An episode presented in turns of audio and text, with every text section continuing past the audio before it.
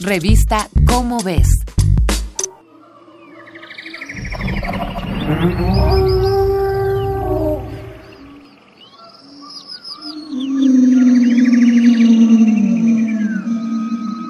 Aquellos que no se dedican a la historia la consideran una disciplina de fechas.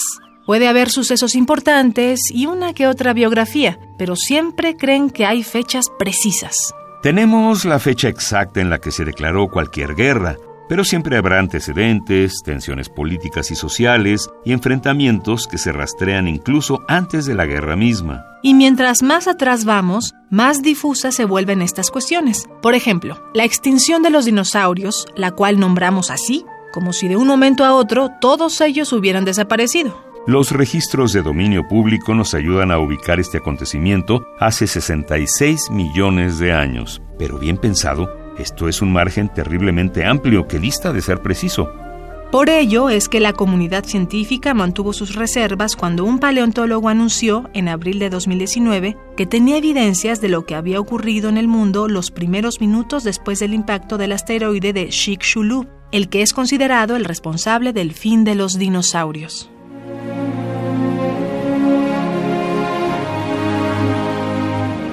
El artículo publicado en la revista Proceedings of the National Academy of Science detalla que un grupo de investigadores, encabezados por Robert de Palma, reportaron un yacimiento de fósiles y sedimentos que guarda rastros de lo que ocurrió entre los primeros 10 minutos y 2 horas después del impacto de Chicxulub.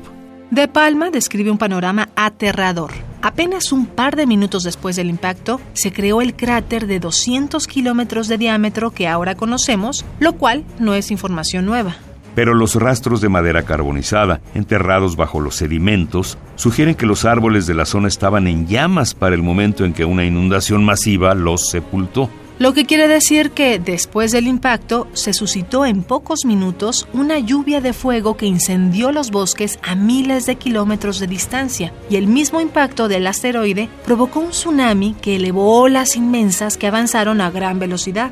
Fósiles de pececillos de río en la misma dirección de los árboles sugieren que estos ni siquiera murieron por aplastamiento, se estaban ahogando por falta de aire en el momento en que fueron enterrados por el lodo. En toda la zona de su investigación, llamada Hell Creek, se encontraron unas finísimas esferas de vidrio, algunas que más bien parecían gotas endurecidas de apenas un par de milímetros de grosor. Estos objetos son llamados microtectitas, partículas de vidrio que se forman tras los impactos de meteorito cuando la roca fundida vuela por los aires. Con el paso del tiempo, estas esferitas suelen convertirse en arcilla gris, sin embargo, encontraron muchas de ellas atrapadas en ámbar y en las agallas de los peces fosilizados.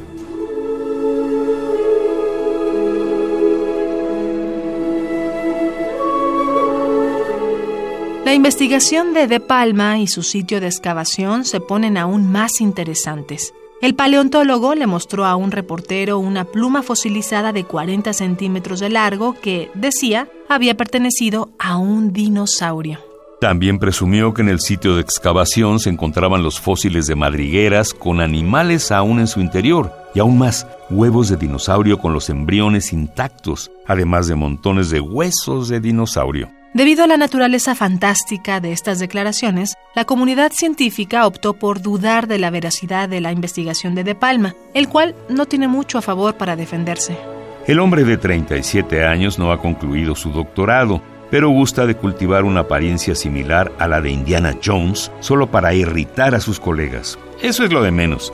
De acuerdo al protocolo de investigación, todo hallazgo debe publicarse primero en la prensa científica antes de pasar a la prensa pública. Todo parece indicar que muchos de los hallazgos de De Palma y sus colaboradores fueron más una treta publicitaria. Pero aún así sus investigaciones podrían sugerir que al mismo tiempo que el impacto de Chicxulub pudo tener lugar otro fenómeno natural que ayudó en aquella gran extinción.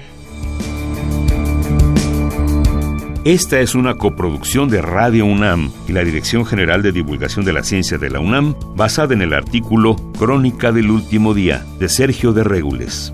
Si deseas saber más sobre la investigación de Robert de Palma, consulta la revista Cómo ves, la publicación mensual de divulgación científica de la UNAM. Revista Cómo ves